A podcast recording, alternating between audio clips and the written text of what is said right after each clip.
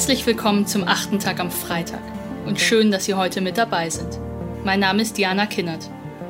Wie beurteilen Sie die Behauptung, es gibt geheime Mächte, die die Welt steuern?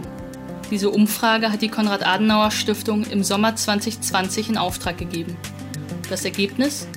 Rund 30 Prozent hielten diese Behauptung für sicher richtig oder wahrscheinlich richtig.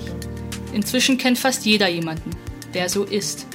Ein Verschwörungstheoretiker der wissenschaftliche Erkenntnisse und demokratische Verhandlungsmuster ablehnt, negiert und auf den Spuren verschiedener Gurus wandelt.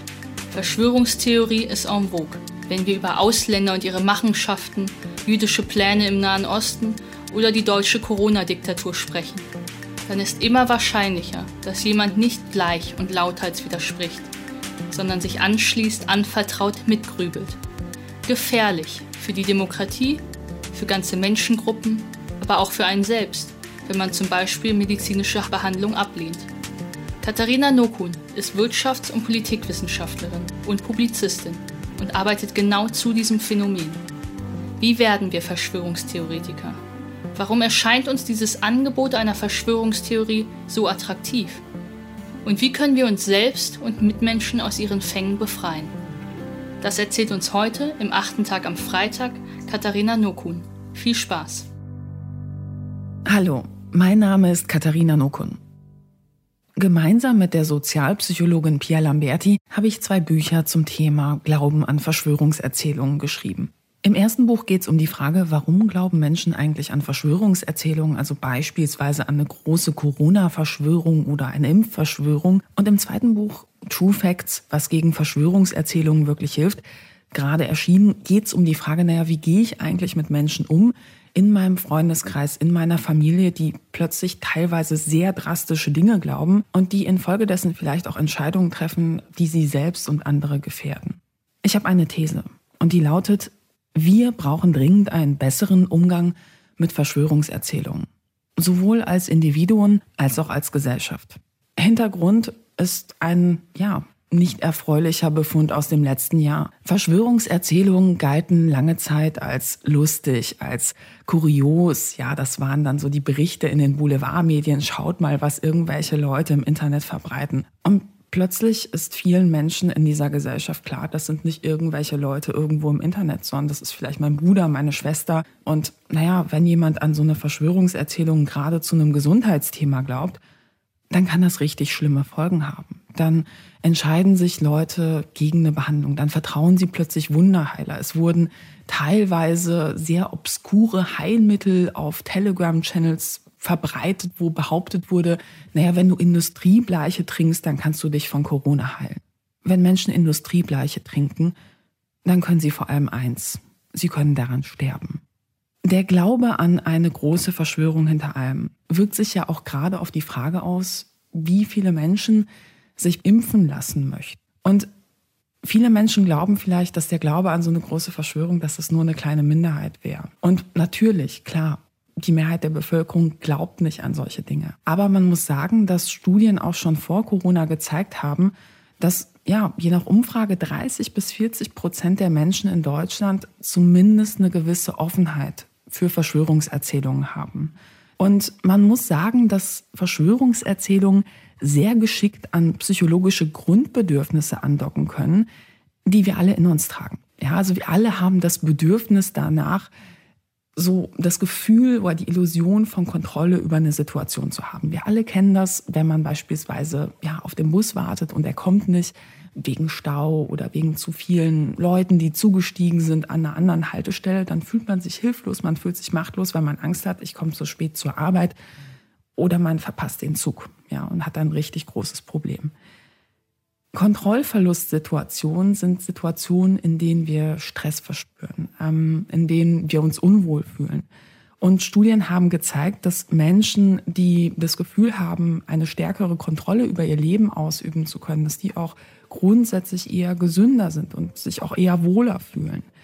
Und gerade in Krisensituationen, beispielsweise in einer Pandemie, hat man ja schnell das Gefühl, Moment mal, hier gerät die Welt aus den Fugen. Ich verspüre einen ganz starken Kontrollverlust. Und Verschwörungserzählungen kommen dann daher und ja, behaupten, ich habe hier eine Lösung, ähm, ich habe hier einen großen Plan Und wenn du an den glaubst, dann ist der Plan, an den du glaubst, vielleicht nicht schön, aber du hast das Gefühl, die Illusion, du würdest den Plan kennen, es gäbe eine Struktur und das kann einem auf abstrakter Ebene so ein Gefühl von Sicherheit geben und dieses Gefühl von Kontrollverlust bekämpfen.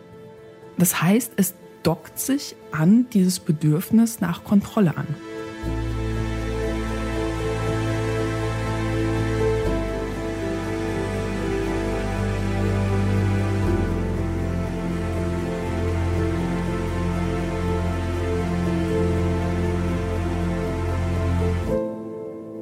Weiterer Faktor, der eine Rolle spielt, ist, wir alle wollen natürlich die Welt um uns herum verstehen. Und Verschwörungserzählungen bieten auf emotionaler Ebene sehr einfache Erklärungen. Die Geschichten selbst sind oft hochkomplex, aber auf emotionaler Ebene ist es eben ganz einfach. Da ist das Gute, da ist das Böse, die Verschwörer und die müssen eben bekämpft werden. Es ist so eindimensional wie eigentlich nur in Hollywood-Filmen. Und das sollte einen stutzig machen. Aber trotzdem ist es eben auf emotionaler Ebene sehr verlockend, an solche Geschichten zu glauben, weil sie einem das Gefühl geben, ich kann die Welt in Gut und Böse einteilen. Sie ist plötzlich verstehbar. Eine Rolle spielt auch, dass Verschwörungserzählungen Menschen das Gefühl geben, ähm, dass sie einzigartig sind. Ja, das ist eine Heldengeschichte, die man sich und vielleicht auch anderen erzählen kann. Ja, also ich kenne den Plan als einer der wenigen. Ja, alle anderen sind Schlafschafe, die verstehen es nicht. Aber ich habe den Durchblick. Ja, alle anderen werden vielleicht niemals aufwachen, aber ich bin aufgewacht. Ich denke selbst. Ja, es sind ja auch diese Denkmuster, diese Phrasen, die man eben auch aus dem Milieu kennt, die auch ganz klar zeigen, dass ähm, diese Erzählungen denjenigen, die daran glauben, auch durchaus ein positives Selbstbild vermitteln können. Ja, also man glaubt manchmal, wie kann es sein, dass Menschen an etwas glauben, wo man weiß, ne, die Mehrheit im Freundeskreis oder die Familie macht sich vielleicht insgeheim sogar darüber lustig. Aber wenn man sich einmal so in die Fußstampfen dieser Person stellt und versucht, aus ihrer Brille das zu sehen, ja, dann hat man eben das Gefühl, ich bin Teil einer kleinen elitären Gruppe, die es besser weiß. Und das kann einem ein Gefühl geben, was man vielleicht im Alltag sonst nicht bekommt. Ja, ich bin besonders, ich mache einen Unterschied. Ich, ich habe den Durchblick. Ich bin besser als andere.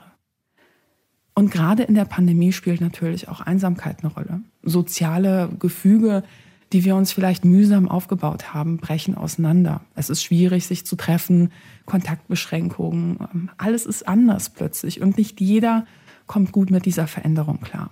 Und verschwörungsideologische Gruppierungen, die machen natürlich auch ein soziales Versprechen. Ja, also wenn du bei uns mitmachst, dann bist du sozial akzeptiert.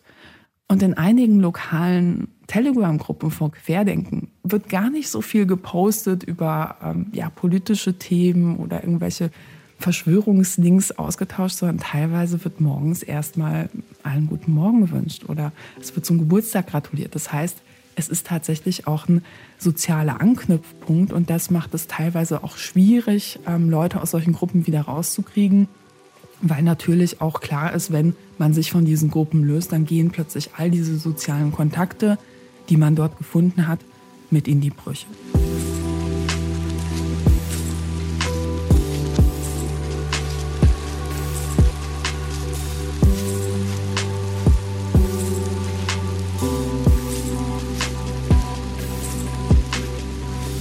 Verschwörungserzählungen docken also sehr geschickt an psychologische Grundbedürfnisse an. Und ich glaube, das ist ganz wichtig, erst einmal zu verstehen, damit wir als Gesellschaft, aber auch als Einzelne einen besseren Umgang damit finden.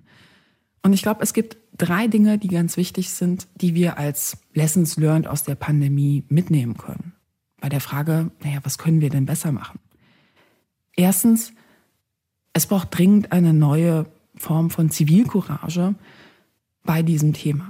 Wir müssen uns klar machen, Verschwörungserzählungen, gerade mit rassistischen, antisemitischen Elementen, die führen ganz konkret zu Hass. Die führen ganz konkret zu Gewalt. Und diese Erfahrung haben wir als Buchautorin auch gemacht. Wir haben Morddrogen bekommen, ja, weil wir ein Buch geschrieben haben, wo wir wissenschaftliche Studien vorgestellt haben. Das darf eigentlich nicht sein.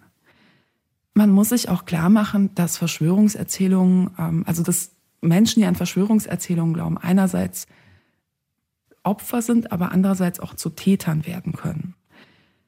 Zu Opfern können sie vor allem auch deshalb werden, weil man infolge des Glaubens an Verschwörungserzählungen vielleicht auch sehr ja, problematische Entscheidungen trifft, gerade im Gesundheitsbereich. Es gibt eben auch Fälle, wo Menschen infolge des Glaubens an eine große Medizinverschwörung beispielsweise ähm, eine Chemotherapie abbrechen und stattdessen zum Wunderheiler gehen.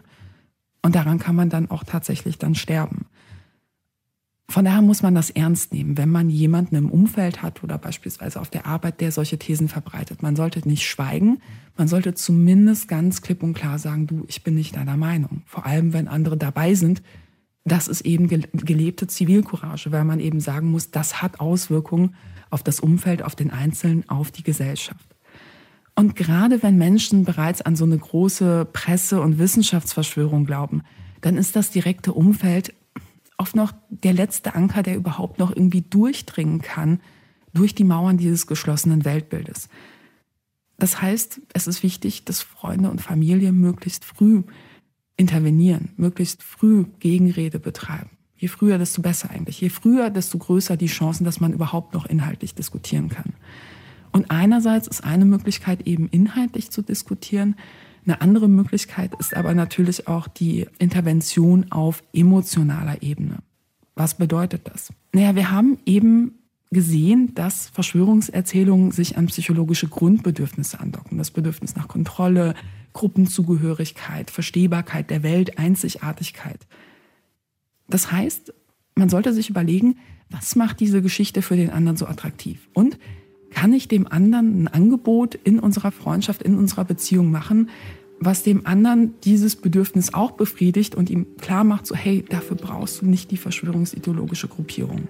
Das ist ein langer, mühsamer Prozess. Das ist nicht einfach. Und in einigen Fällen, müssen wir auch ganz ehrlich sein, wird es nicht klappen.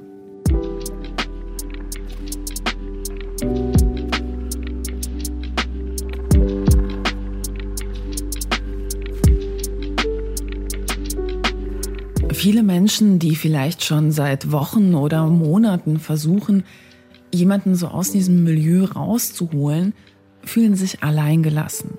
Und hier könnte der Staat deutlich mehr tun. Und damit komme ich zum zweiten Punkt. Es gibt Beratungsstellen, Sektenberatungsstellen, mobile Beratung gegen Rechtsextremismus und seit neuestem auch einige auf Verschwörungserzählungen spezialisierte Stellen, beispielsweise in Berlin aber die könnten deutlich besser ausgestattet sein. Nehmen wir mal einen ganz konkreten Beratungsfall. Oft ist es tatsächlich so, dass nicht etwa Eltern anrufen und sagen, meine Kinder glauben an Verschwörungserzählungen, sondern oft sind es die erwachsenen Kinder, die anrufen und sagen, meine Eltern im Rentenalter, die haben online etwas aufgeschnappt und sich da in etwas reingesteigert und ich komme jetzt nicht mehr an sie ran. Also sie verweigern beispielsweise Corona-Tests und tun so, als gäbe es keine Pandemie. Ja, so oft ist gar nicht Wut also das Hauptproblem, was irgendwie Angehörige haben oder die Hauptemotion, sondern es ist tiefe Sorge. Und so eine Beratung zum Umgang, wie können wir oder gibt es eine Lösung, gibt es irgendwie einen Weg, an, an den anderen ranzukommen, kann man noch sachlich diskutieren, kann man ihm mit Fragen vielleicht dahin bringen, dass er Dinge hinterfragt. So ein Prozess, der dauert manchmal sehr lange. Das ist nicht ein Beratungsgespräch, sondern das sind mehrere, wo es auch darum geht, Grenzen zu setzen, dass man beispielsweise Gesprächsregeln miteinander festmacht, damit Gespräche nicht mehr eskalieren. Ja, also, dass es nicht ständig Streit in der Familie gibt, dass die Kinder nicht darunter leiden. Und dafür braucht es Geld, dafür braucht es einfach Beraterstellen. Was es auch braucht, ist vor allem auch ein gesellschaftliches Bewusstsein dafür, dass sich niemand schämen muss, wenn er zu so einer Beratung geht, weil er sich um jemanden Sorgen macht. Gerade durch die Pandemie, und das ist eine Lessons learned, haben wir doch alle mitbekommen. Das ist kein Nischenphänomen. Das kann in allen Familien vorkommen. Und je früher man sich extern Hilfe sucht, umso besser. Und das haben uns eben auch Beratungsstellen versichert, mit denen wir im Rahmen der Recherche für unser Buch True Facts gesprochen haben. Es ist auch wichtig zu sagen, dass der Staat auch deutlich mehr tun könnte bei der Strafverfolgung. Verschwörungsideologen haben in den letzten Monaten auf Telegram teilweise offen dazu aufgerufen, Politiker zu ermorden, gegen Journalisten gehetzt, Privatadressen verbreitet. Das heißt, bei konkret strafbaren Inhalten hätte man deutlich konsequenter handeln können. Und da kann man durchaus aus der Pandemie lernen und da wünsche ich mir auch für die Zukunft einen deutlich besseren Umgang.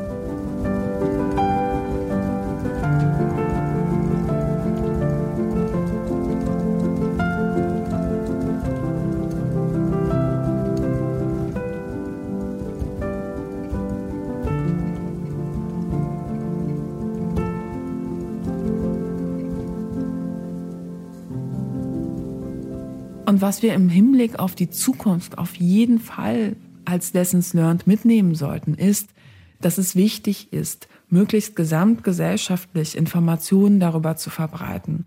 Warum sind Verschwörungserzählungen nicht lustig und harmlos? Wie erkenne ich das? Was sind die psychologischen Mechanismen, die da eine Rolle spielen?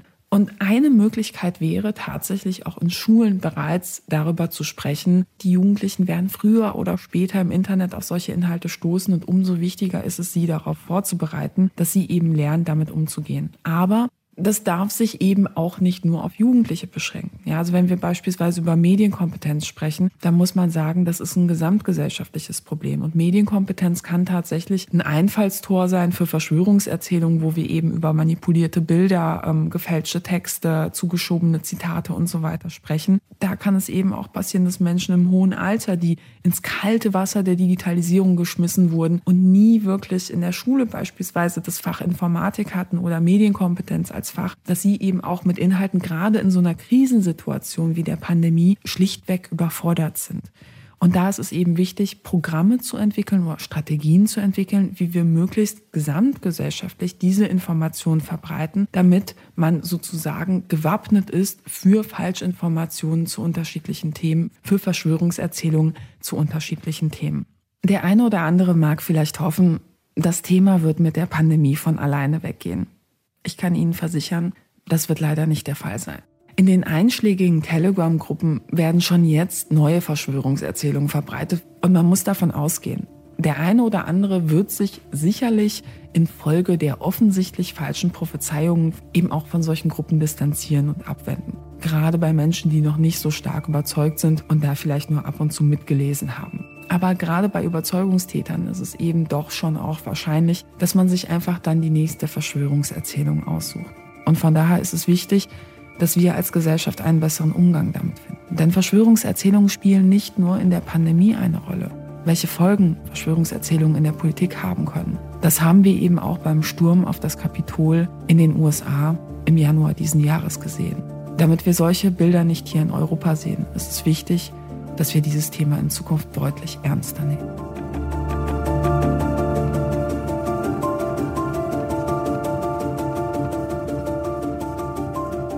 Mich hat dieser achte Tag sehr nachdenklich gemacht. Denn ich glaube, ich bin oftmals falsch vorgegangen, wenn mir Verschwörungstheoretiker begegnet sind.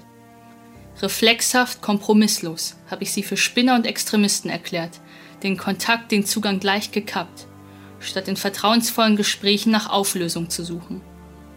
Katharina Nokuns Arbeit lehrt mich, jeder von uns kann beitragen, dass extremistische Theorien nicht weiter streuen, Menschen aus sozialen Netzwerken und etablierten Strukturen fallen, sich manchmal unwiderruflich mit uns und unserer Gesellschaft verwerfen. Das wäre vor allem auch ein Auftrag für den anstehenden Bundestagswahlkampf. Vielen Dank an Katharina Nokun und vielen Dank auch an Sie fürs Zuhören. Wir hören uns wieder am nächsten Freitag.